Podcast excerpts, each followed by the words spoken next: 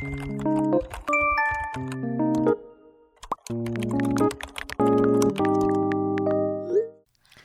迎收听 WiFi 热点 On Air。我是主持人小原子，我是小镜子。那今天这一集呢，比较特别，它是我们设计的一个 EP 五中场休息。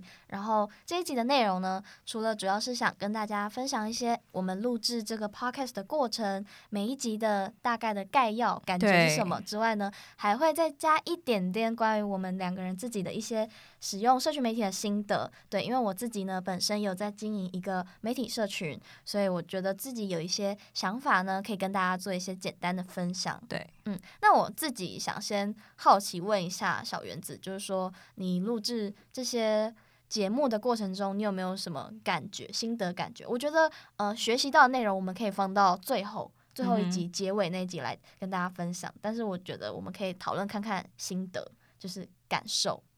其实我我们这个节目是以 podcast 的形式，嗯，但是这个对于我来我来说是一个全新的一个形式，因为以前我们都是广播节目，嗯，可能就是从电台发送出去的，嗯，所以我们就会透过一个节目要有一个很制式化的对片头啊，然后中间的串场啊，嗯，或者是什么小广告啊、音乐什么都要安排好。但我发现 podcast 不一样的地方就是非常的。随性吗？要用随性来讲吗？那我觉得我对你刚才说的这个心得非常有感，心有戚戚焉吗？真的，因为我觉得我在访谈过程中，我有很多懊悔。懊悔？怎么说？因为就是在跟来宾接触的过程当中，我会学到很多东西。对，但是我就发觉，哇。Podcast 真的跟广播太不一样了，嗯，因为过去在广播的时候，我通常是担任最初的打气话的那个人，就是我要去动脑构想内容产出，我要去做一个节目架构的那个人。通常我是负责最初的草稿的那个人，然后后来后面会再交给我的组员们去把它打磨的更精致。对，所以呢，我对于节目的架构做三 D 列印的感觉，打磨的更精致。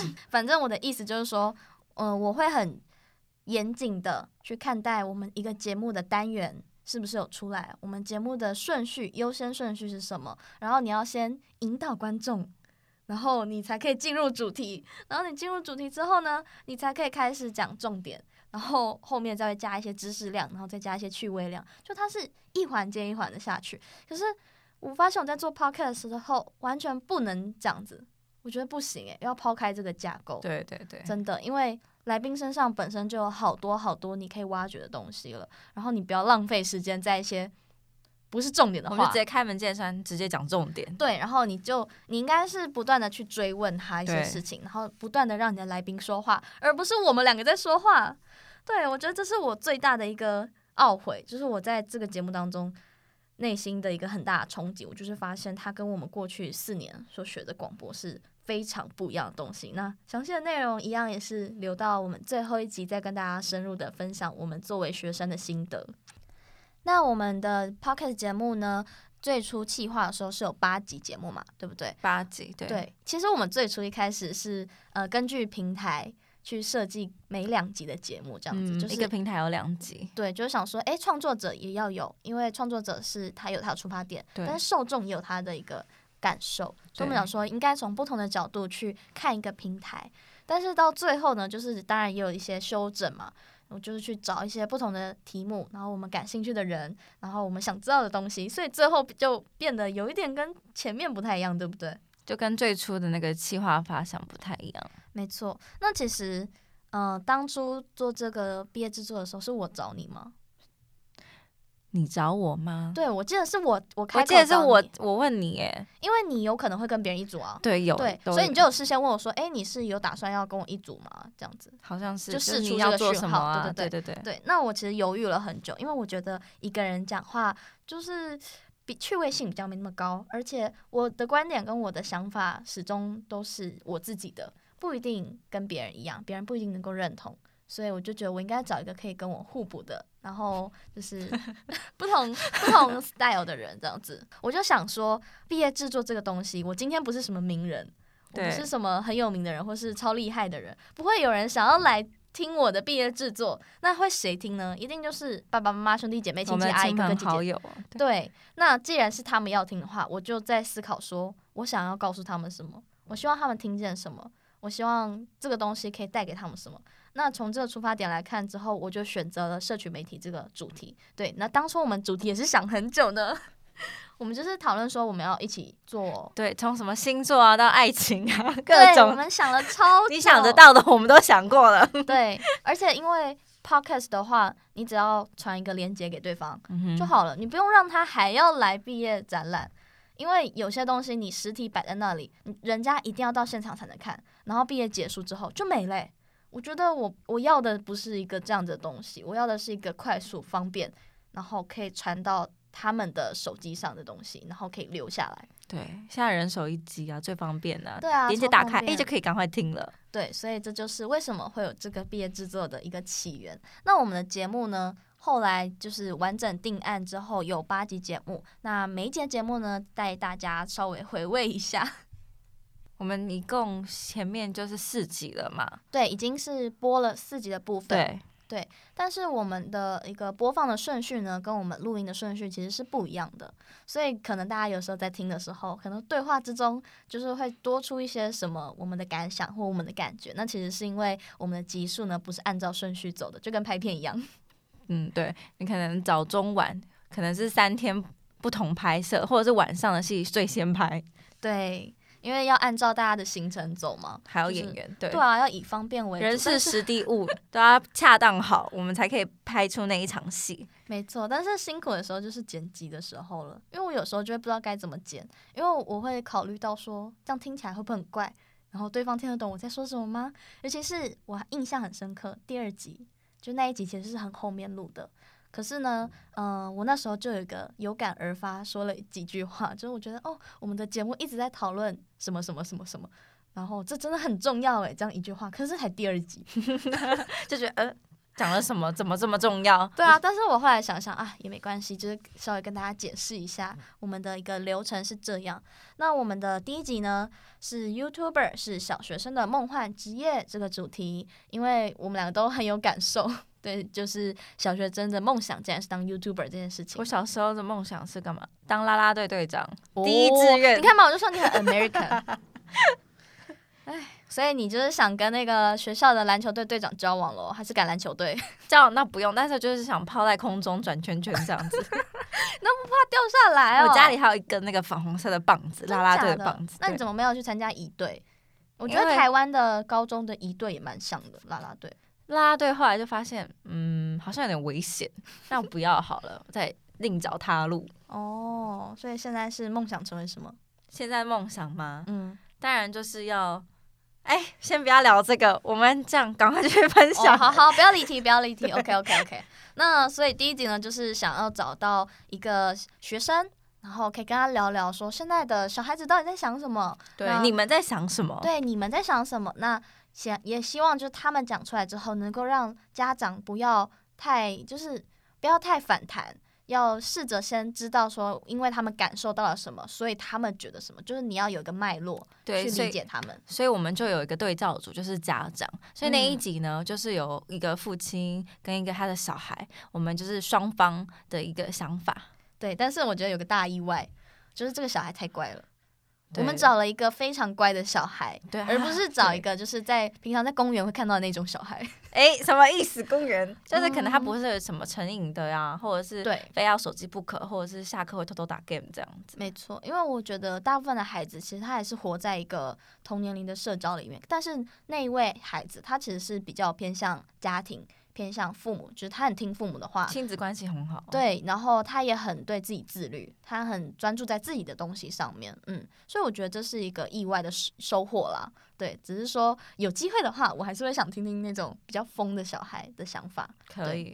那我们的第二集节目呢，是主要在讨论关于 Google 的广告投放啊，它背后的演算法这一块的，它到底会不会窃听啊？对啊，还有没有没有窃听你啊？有没有读取你的什么资料？以及正因为这件事情有发生，所以我们更应该注意些什么内容？嗯，那其实这一集有一点算是误打误撞吧，我觉得，因为是蛮后面才录制这一集的。对对对，一开始我们其实不是想要找。讲这个主题的，嗯，可是后来哎，邀约的来宾过来，我们也跟他聊一聊，就发现哎，其实我们可以换到这当天要讲的那个内容。没错，因为他对这方面还蛮在行的，我觉得、嗯、他有更多的内容可以跟我们分享。对，所以就换成这样子了。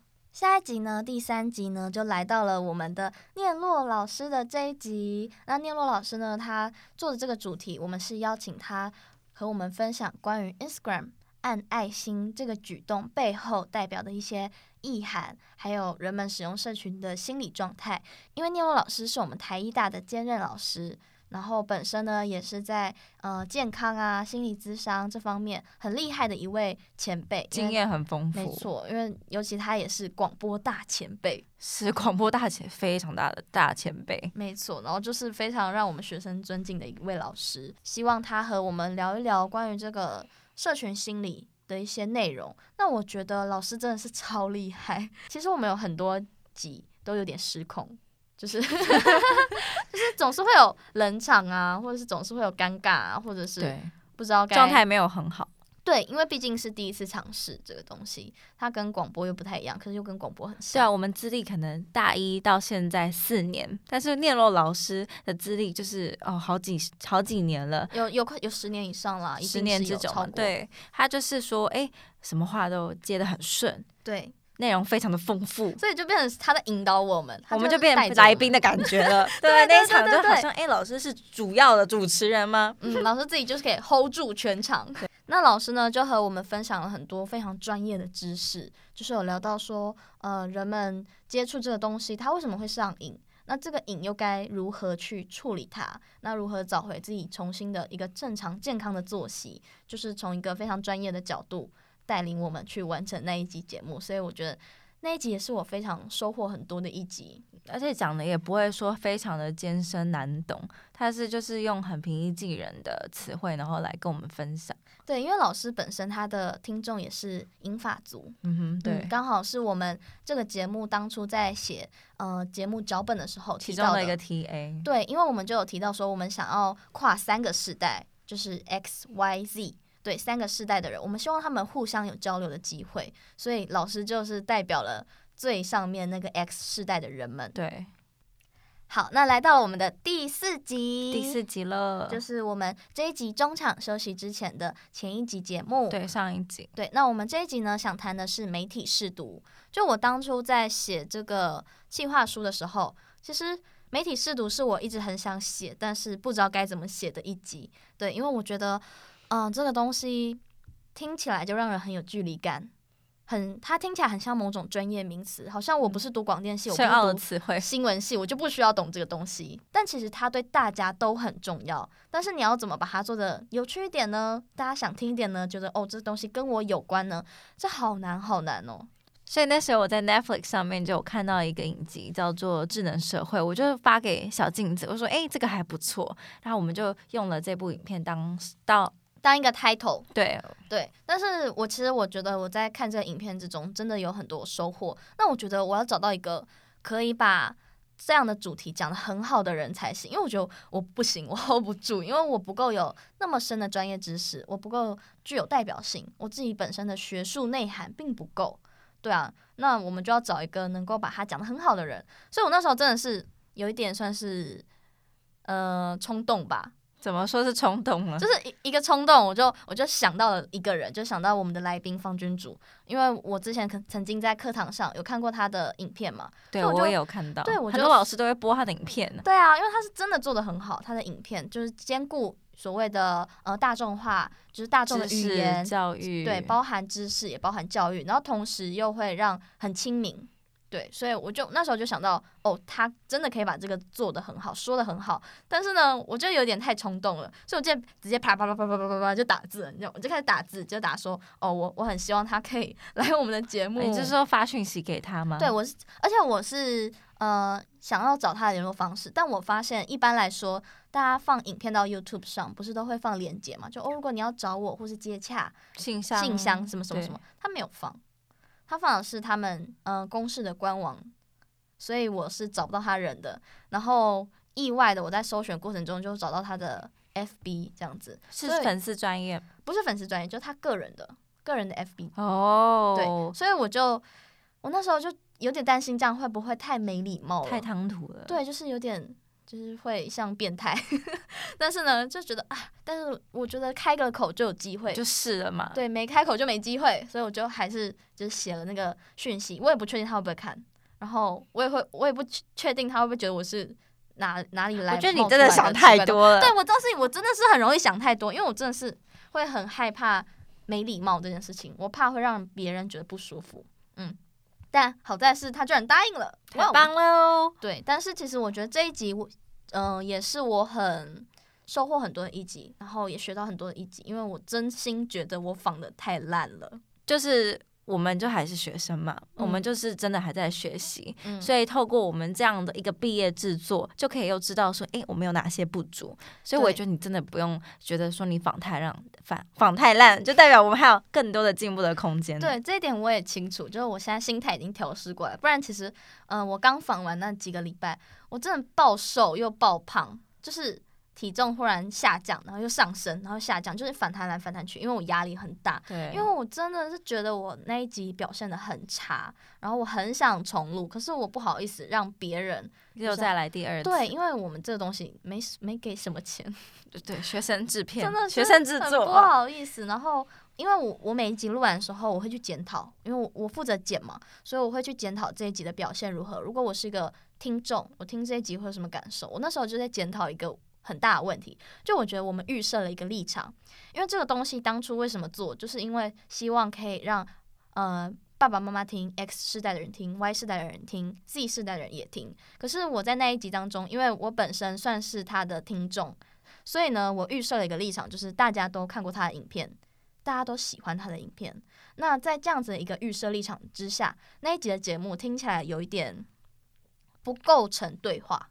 怎么说？什么是不构成对话？就像是我觉得，呃，一个议题它应该是 A 对，A 才是正确答案。嗯、那你也觉得 A 才是正确答案，所以有点像我们两个在自嗨。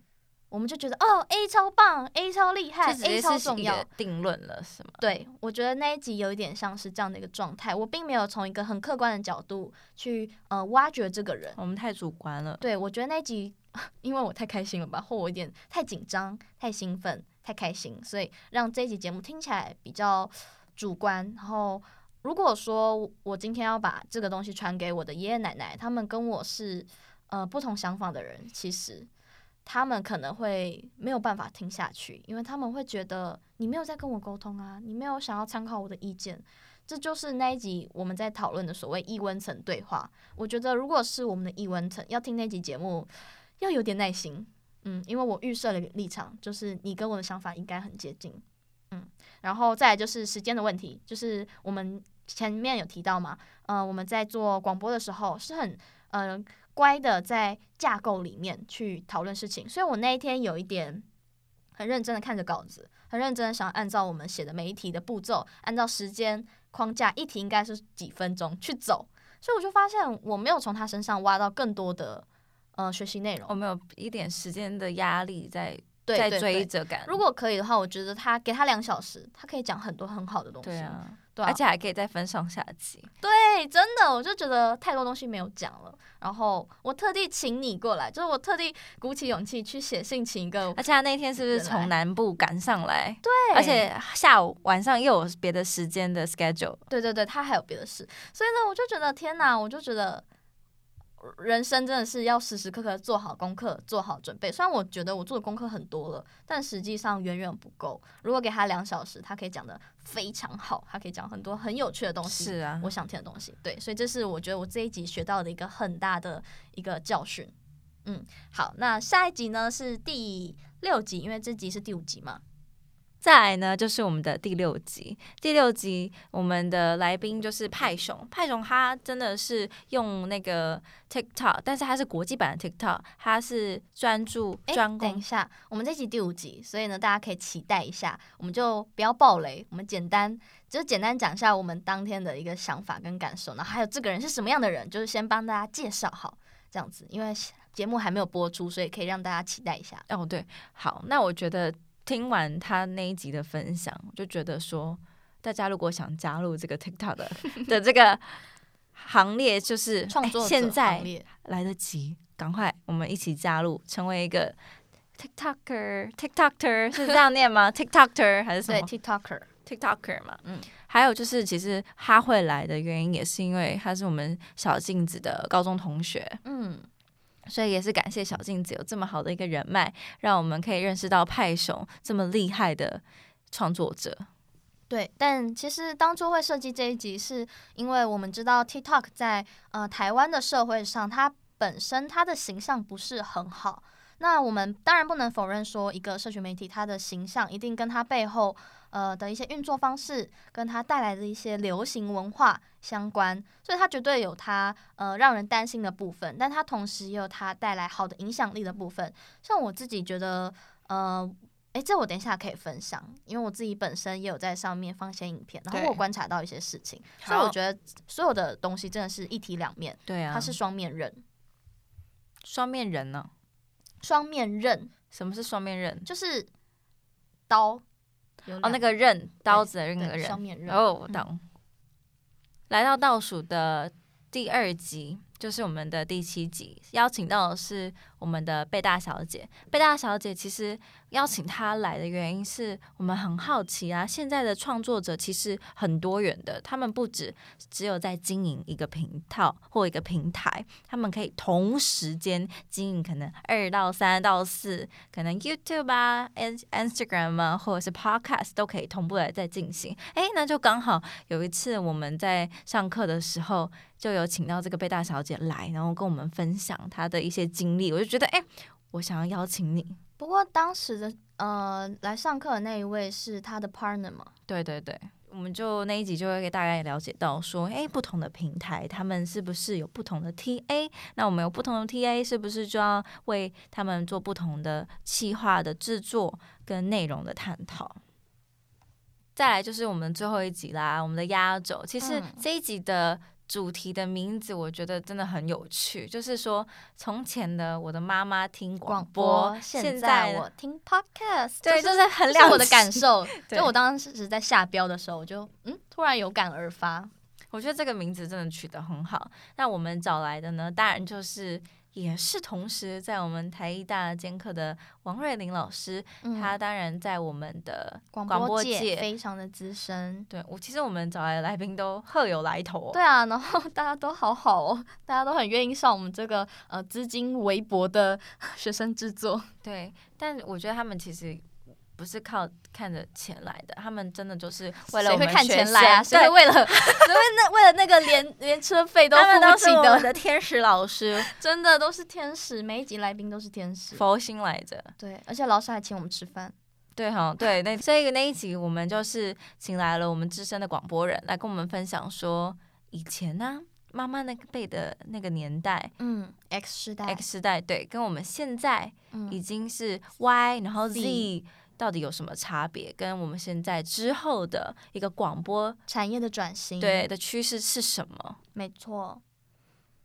那其实我觉得这一集放在结尾也是特别设计过的，因为像像我是负责下标嘛，就是我会去做每一集的概要。那我在下标的时候，我就会想到说，嗯、呃，我们这个 podcast 它要有一个比较正式的收尾，然后比较符合我们这个专业领域的内容的收尾的话，我就觉得啊。这样子的内容好像有带到整个一个世代的结束的感觉，其实来到一个新的新的开始的感觉，恰到好处，嗯、没错，一个 ending。对啊，但是嗯，我觉得这一集也是我们录的还不错的其中一集。嗯，因为毕竟一样是有我们的资深老师 在那里，就是我们两个再怎么荒腔走板，我们两个再怎么 呃奔放，就是脱缰野马，老师还是有办法，对对对，拉回来，拉回来这样子。那我觉得录完这八集，呃，很大的一个改变，就当然我们前面有提到说，我们对 podcast 的感受跟对广播的感受有差别之外，我觉得我自己很大一个转变是，我现在像我们录现在这个中场休息，是已经录完所有节目了，在录的，所以我现在是没有拿任何稿子的。对，我们真的就是纯聊，对，然后是用一个很轻松的状态在讲话，但是我们录的那几集节目完全不是这样。对，我们的一二三四就是六七八集，如果大家就是有持续收听的话，会发现其实我们是很完整的在我们的计划，对，有个有个访纲，有逐字稿的。嗯，虽然说我们不会完全的照稿念，但是我们是会去设想、预想好我们大概会提到什么样的内容。对，因为这是就是我们在做广播的习惯，你要确保你的节目是什么样的一个流程，你才能符合电台的规定。对对，电台的游戏规则跟嗯、呃、节目质量。但是我觉得 Podcast 真的是要再更轻松一点，我在学着放轻松。对，因为。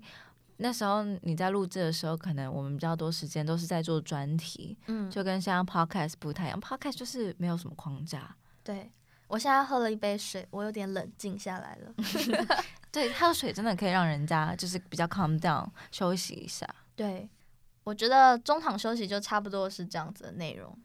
嗯，想跟大家分享一下这个节目的制作一些过程，然后我们的感受。那我们的学习上的回馈呢，就留到结尾的部分，Ending. 对，再跟大家做一些分享。那最后呢，这一集呢，当然不能像打流水账这样随便给他过去，就是聊聊天过去，还是想跟大家分享一些嗯、呃、有关于社群媒体的内容。其实我发现，就是我特别喜欢跟花最长时间看的嗯频道是美食频道，美食就是做食做食物的，哦、做食物，所以不是像芊芊那种大，不是，而是说。那个他们可能有三分钟，很快教你完成一道料理。嗯，那是一个我花很长时间会在看的影片。那是因为你会做菜吗？还是我觉得是因为我不会做菜，然后我就会觉得哇哦，好厉害哦，他们很厉害，就是觉得有这么快就可以完成。那是不是有一天有一天我可以这么做？但一直都还没有。但是你根本就没有在学吧？是没有，但是我还是会看到你说什么啊，我做了饼 干，要不要一起吃？但是我还是有几道拿手的，就是美式。它除了食物这块占了一个很大的部分，另外一个另外一个部分呢，就是现在有很多的综艺节目，他们就是不是只有在电视上播了，他们会转型到 YouTube 上面这个平台做投放。那我觉得电视，你不是说你随手一拿就有一个大电视看，然后多占空间呐？但是随手一个手机，你就可以看到很多的综艺节目。对啊，所以说在第二个上面，我花最长时间观看，我觉得就是综艺节目。嗯，所以你会看什么《木曜四超玩》之类的吗？那个有看过，但我比较多看的还是大陆的。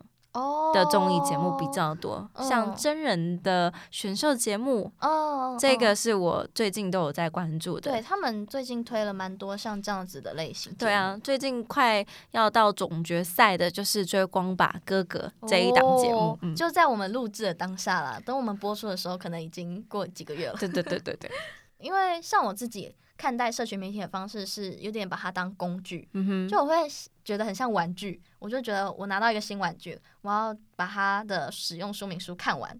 就我不只是要当一个使用者，我还要知道说哦，它后台长什么样子。所以如果我要放影片的话，我的程序是什么，它步骤是什么。但是我没有说我想要成为一个网红。或者是成为一个 YouTuber，但是我会觉得说啊，我要搞懂他，我要知道他在红什么，好奇心，奇心对，这是我自己的呃使用社群的一个心态跟想法。那我自己本身呢，就是有在经营一些社群平台。其实班上的同学知道的，知道对，知道的人真的很少，只有跟我要好的像小园子。我其实我是问他才跟我说的，他平时也我有点忘记了、欸。对对，那时候当初是怎么问的？就是他他不会。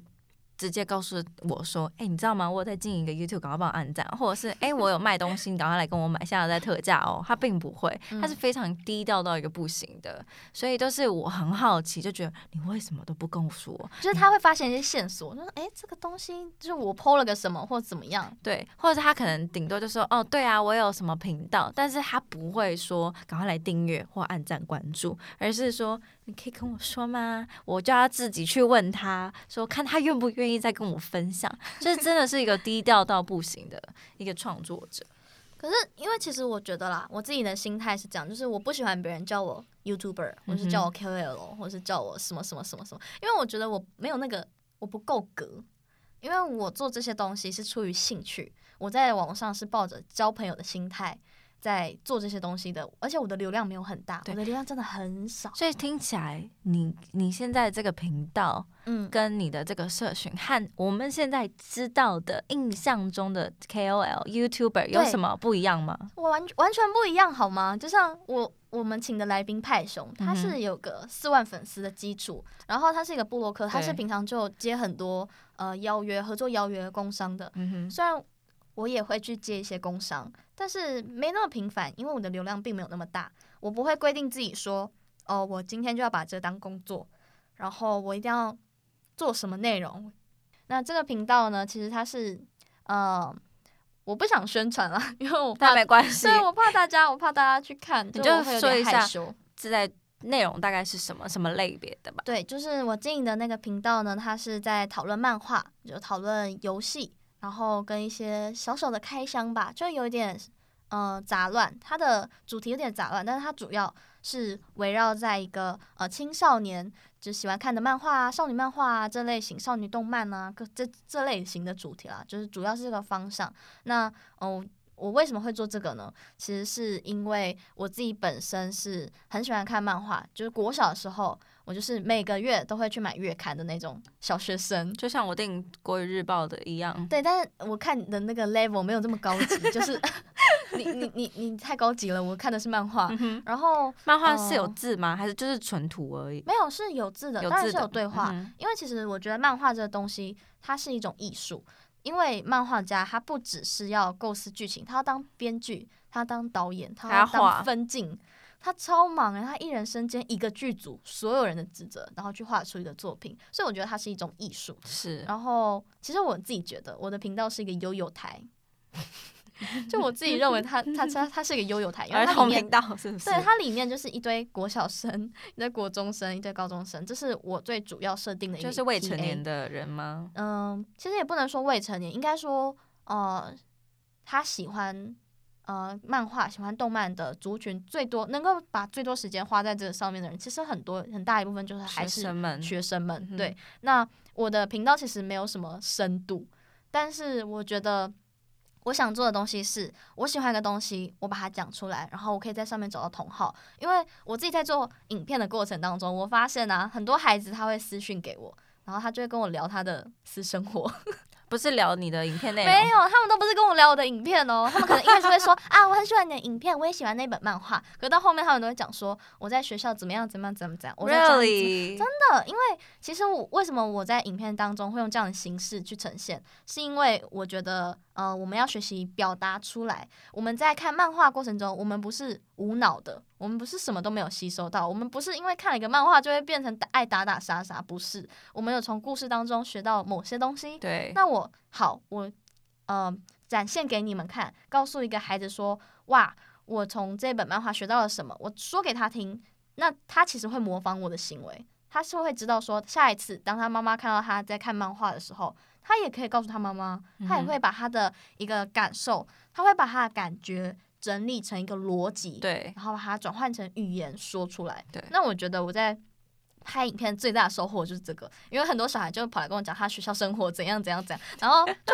还蛮多孩子被霸凌的，然后也有很多孩子是因为他看漫画这件事情，嗯、呃、嗯、呃，很不被周遭的人接受啊，或是爸妈很不喜欢呐、啊，嗯、所以就让我觉得说哇，其实呃，我把。我的感觉，我的心得说出来。虽然说我不是什么很有深度，就是我跟你解析啊，什么这个这个动作为什么是这样，这一个场景有什么寓意、什么含义？没有，我没有那么厉害。但是我可以就是帮他们扩展一点世界观。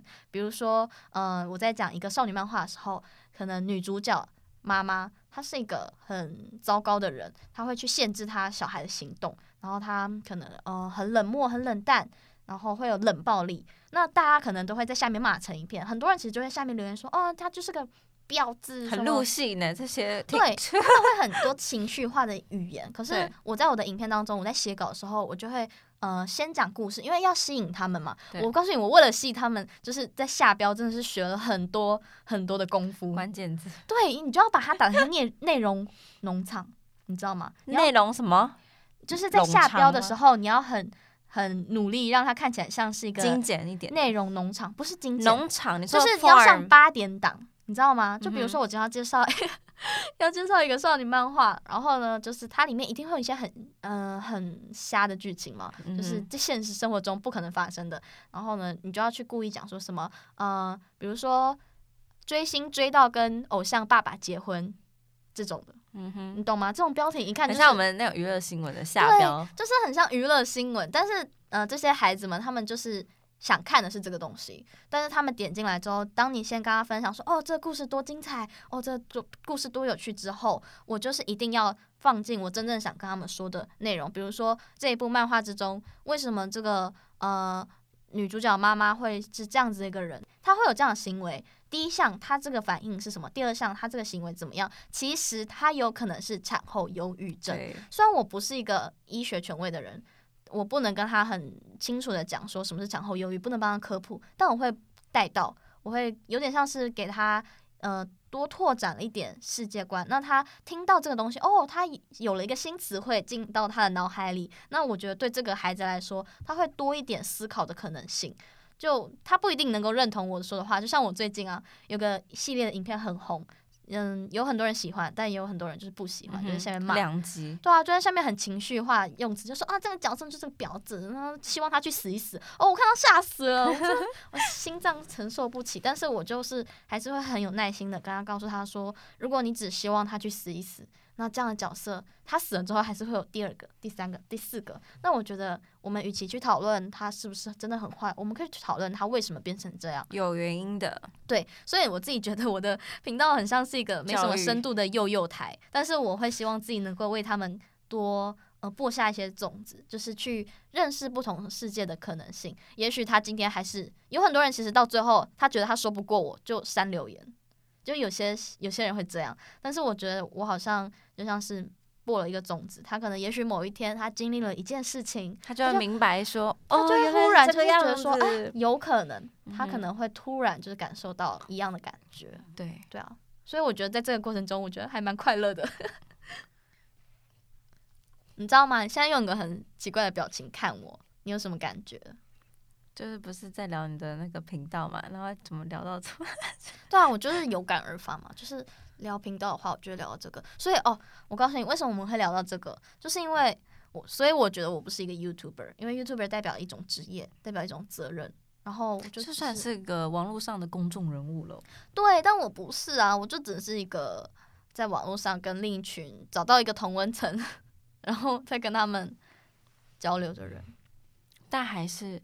有影响力的，对啊，最近最近是因为比较多了一点关注的人，嗯、但是也才一万吧，然后所以是它会产生一些影响力，所以我就会更谨言慎行一点了。你像提到说你的订阅有一万，那是不是会越来越多？那你的身心灵有准备好说你要怎么去面对往后你要面对这么多的粉丝，然后可能会带来某些的一些。我不知道怎么讲，影响，对啊，就是可能会带来，可能会带来往后的一些影响。你有这样子的一个准备吗？还是会有这种事情发生吗？那你发生的话，你该怎么办啊？因为其实我的主题很小众嘛，嗯哼，然后，哦、呃，它也不是说很有深度，所以我自己是觉得它的族群应该是不会太大。而且老实说，我的影片品质没有很好。因为我都是课余时间，就我那一周硬挤出时间去剪，所以对我来说，我写稿是很用心写的。但是我已经很花很多时间在写稿子了，我真的没时间再去给你剪得很好，所以我都是有点呃粗剪，然后音效有时间就上，嗯、呃，特效也是有时间就上。但是没有也很正常，所以影片品质真的不是很好，所以这也是为什么我不会主动去跟我身边朋友说，哎、欸，我有在做 YouTube，没有，我就我只希望就是对这个东西有兴趣的人，他可以进来听听我我说说话而已。嗯、对，所以它的品质没有到很好，所以我不认为，呃，我的频道会成长到非常大。嗯，我也不不希望它到很大，因为我会害怕，我会不好不好意思。但是。其实我觉得有一个心态可以分享，就是我以前是不露脸的，我的影片是完全不露脸的。像那个 Angel 以前也是。对，因为但剪起来很辛苦，因为你不露脸。但是突然有一天，我就是忽然睡醒了，然后我忽然觉得我不在乎别人的看法了，因为我。就是真的没有为了什么而做这件事情。我为什么要在乎一个人喜不喜欢我？然后他对我来说也不是什么重要的人。比如说，如果小圆子现在说：“诶，李佳静，你真的很欠打，你是个丑八怪，你是个智障。”我会很难过，我会超伤心，我可能会半年吃不下饭。但是呢，如果是一个路人在下面留言说：“就其实有了发生过好几次，就是有些人就莫名其妙在下面说哦，你是你这个脑残，这个智障什么的，然后我会很难过。可是我忽然有一天突然不觉得难过了，因为我觉得我不在乎这个人，这个人是谁哦，你就算真心觉得我是丑八怪，我是智障，我也没什么感觉。是对，就忽然有一天就是忽然这样了，所以我才觉得说哦，好吧，那嗯、呃、不露脸拍影片好麻烦，就露脸吧。很麻烦，然后别人说的那就是他家的事情。对啊，你要是这么觉得也也没差了。好，嗯、可以。我天呐，这样听起来就是心理素质这一块是还蛮，这是被他们个人磨练。对，其实也所以这样听起来有一半的原因就是也是被他们这些留言啊，然后你就慢慢自己内化内化，然后就有一个很强大的一个心强心脏就出现了，是吗？嗯，我觉得是诶、欸，因为呃很多气人的网友也有啊，就很多伸手党。你知道什么是伸手党吧？不知道，伸手党就是喜欢伸手跟你要东西，就比如说伸手牌吗？对对对对对对，就那种感觉。然后他们就是说，嗯、呃，他们看到你会什么，或你看漫画，他们说你去哪里看的，网址嘞，链接嘞，是哦。对，他们会跟你要很多东西，然后所以网络上也有这种伸手牌哦。去 Google 打字不难，对对，但是很多人会做这件事，然后你的 EQ 就是一直被磨磨磨磨磨磨，因为其实你也知道他们。很多人其实没有恶意，然后其实哦，因为我自称悠悠台嘛，很多小朋友他其实嗯没什么礼貌，他们讲话，我我觉得我们两个都是小时候被训练很好诶，就是还有家教，请谢谢对不起，对，该说的要说，但是很多小孩没有这个概念，他们会直接说你怎样怎样怎样怎样，你去哪看的？你做的好难看，小大人，对啊，他说你做的好难看哦，你声音很吵哎，为什么没有字幕？就是会让人就是火气会上来，对，但是呢，就是透过。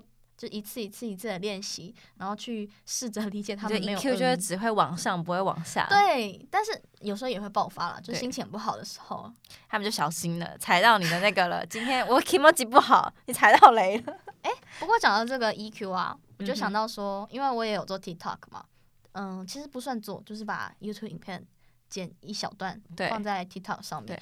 嗯，当初会这样做，其实是因为派熊在 TikTok 上面嘛，然后然后说哦，好，帮他按赞这样子，帮他也注册一个账号帮他按赞，然后他就说，哎，你也可以放影片啊。然后我就在想说，可是我觉得 TikTok 上面的人跟 YouTube 上面的人的素质不太一样，不一样在哪边？不一样，不一样。但是这只是我的想法，因为我接收到的社会讯息是这样。是这样。可是这是真的吗？那之后你尝试了之后呢？尝试了之后，我觉得其实 TikTok 上的人。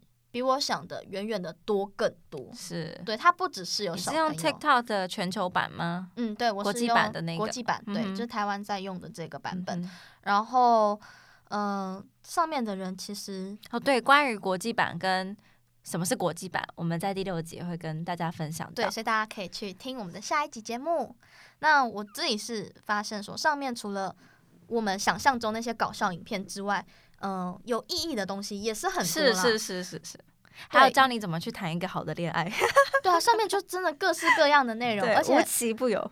嗯，我觉得它有一个很好的地方，是要值得称赞的地方是，它把一个艰深的东西，它透过短视频的方式，虽然我不太喜欢“视频”这个词，短影片的方式，胸口突然闷闷的，好，你伤心吗？没有伤心。没有，就突然闷。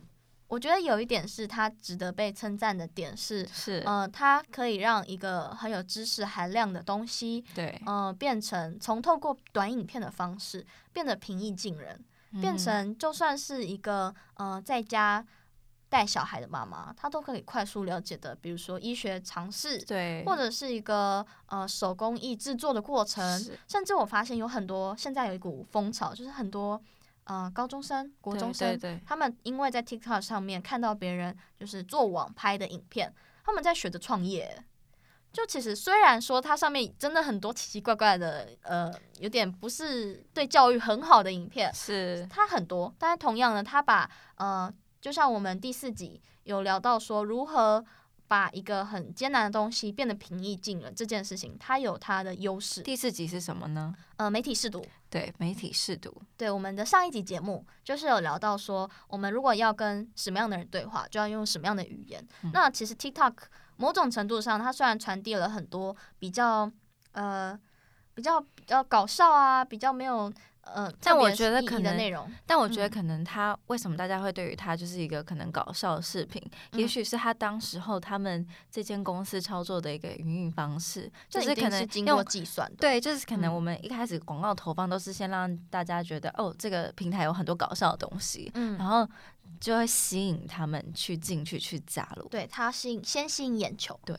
对，然后上面其实有很多东西是你会发现很多厉害的人试图用简单的语言对去传递一件事情。我其实，在上面学了很多在办公软件的技巧，比如说 Excel 或者是 Word 啊，要怎么办？还有另外一个就是我们爱漂亮的女生就是喜欢出去拍拍照啊，对，拍照技巧，对，拍照技巧，对，那个也是很多的。对，所以我就发觉说，真的不论是 TikTok 还是 YouTube，它始终都是双面刃。对，它不是只有。坏的那一面，它也不是只有好的那一面，就在于说创作者是谁，还有你去接受，跟你去看的，跟你自己选择了是什么东西。嗯，然后我还发现一件事情，因为 TikTok 的社会评价风气不是偏正面嘛，所以说上面的人其实敢留言的啦，也都是那些可能没有经过太多深思熟虑发言的人，会比较更勇于发言。然后那些嗯、呃，可能他其实是很认真在上面学东西的人，他不一定会那么踊跃的发言。但其实呃，有认真思考、认真在看影片的人也很多。这是我自己在上面操作的一个过程中得到的一个收获跟反思，就是我之前太过主观的去认定了，对对对嗯。其实我觉得不管是什么事情，都一开始可以稍微再客观一点点。你可以放下你一开始的成见，嗯、然后我们可以去看看一下。如果你喜欢，那很好，你可以继续多摸索探索一点。但是如果你不喜欢，嗯、那没关系，我们可能跟他没有什么缘分，嗯、我们就先拜拜，再联络。对，而且你知道，我为了训练我自己的那个 TikTok 账号的演算法，超辛苦。要怎么训练？因为你你看什么影片，他就会推什么样的内容给你啊？对对对对对，对啊，所以一开始刚注册的时候，他真是推很多我不喜欢的东西，会让我想马上删掉我的账号的影片，一堆虫虫，很恶心，很可怕。可是那个观看就是很高，但是我看了就真的觉得很恶心。是什么意思？是说你是使用者的时候，他会推虫虫影片给你？对，是这个意思。因为那很多人看。OK，对，然后后来我就一直训练他，就是我就是大量去搜寻我要看的东西，我就是大量去看美妆、美妆、美，我没在看美妆的，那是你看的。好，呃呃，有呃少女漫画、少女漫画，上面少女漫画很少了，很少。对，但是我在上面都喜欢看那种人家 DIY 啊，手作，对，手作类，然后或者是呃资讯类的东西，我就大量去搜寻，然后看久一点，因为他也会去看你观看长度时间，然后才把它训练成他会推给我一些。啊，猫猫狗狗这些也是，嗯，所以我觉得这很多东西真的是你要先了解它的游戏规则，然后你再去去了解它的生态跟它的使用者的状况。嗯，但初期他们就是丢给你最热门的东西，点阅数最高、观看数最高、最高的东西。嗯，对，我感觉是这样子。哎、欸，但其实我也一直有一个很想要进入。这个网红啊，或者是有很多粉丝量的这种平台，或者是其实我觉得我有很多内容很不错，嗯、想要跟大家分享，但是我就是不敢，嗯、因为我担心我不知道。踏进去之后会遇到什么样的事情？对，因为会面对什么样的粉丝？会经过很多什么奇怪的风暴，就是什么被骚扰啊，或者什么什么什么，或是什么？因为在你家打你啊，就是守在门口，然后要打你。之前不是圣结石他们不是圣结石，蔡阿嘎他就被欺负，就被打受伤，但后来还是呃健康的出院，OK 的。再来就是可能说你粉丝到一定的量啊，会有非常多人呐在路上遇到你啊。再就是说，可能你粉丝到达一定的量，你的粉丝就会在路上可能遇到你，嗯、就会要你签名或合照或什么。但如果你当下状态不太好，比如说你素颜，说啊不好意思，我最近素颜啊有点胖，不太方便，他们会不会就又不爽，angry 生气气，就很难讲。所以我真的就在想说，是不是要具备什么样的心理素质啊，或者是我们要有什么样的条件才可以加入这个圈子吗？对，我告诉你，我知道你都担心很多事情，因为我们的小原子就是人美，对不对？能力又强，但是他随便拍个影片，那个观看率哦，随随便便就一定超过我的啊。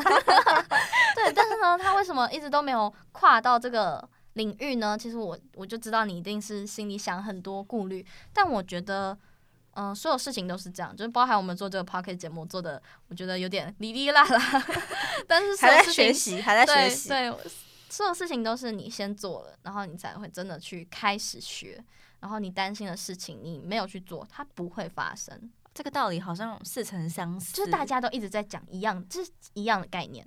对，所以就是你做了之后它发生，那你会去学到如何解决它。如果真的粉丝骚扰你，那你就去想办法去解决他骚扰你这件事情，你才会学到说面对骚扰我该怎么处理。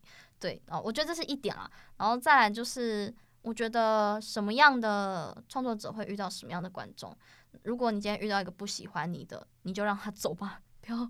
不要试图跟他有更多更多的牵扯，真的。然后最后说实在，真的会留下来的都是跟你相似的人，物以类聚嘛。对，我我真的是这样认为。所以我觉得你要是做的话，你肯定可能过个一个礼拜，天呐，订阅数就超越我了。不 会不会。好，那我觉得最后我可以跟大家分享一些就是创作者的专有名词。OK，像是嗯、呃，大家比较常见的可能是 KOL，那这个就。大家都比较清楚嘛，就是意见领袖。那其他的还有像是所谓的 UGC，UGC 没有 UGC，UGC 对啊，我刚刚不是说 U，不是说我说 UGC 呀，E，我刚刚听到一个 E，好，UGC，对 UGC。那 UGC 呢，它指的是 User Generated Content。那中文是什么呢？中文呢是使用者原创内容，就像是 Dcard 啊，或是 TikTok。这样子的平台，它是我是使用者，然后我也可以在上面生产一些原创的内容。对，那再来呢，还有是 PGC，PGC picture 吗？Photo。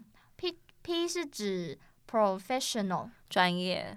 对，然后 generated 跟 content，它指的就是指专业人士生产内容，比如说他很有影响力，像阿迪英文或者是理科太太这种人，他是很。专业的领域，然后他有一定的权威跟影响力，就是指 PGC。那再来呢，还有这个可能就是牵涉到商业模式了，就是 PCM。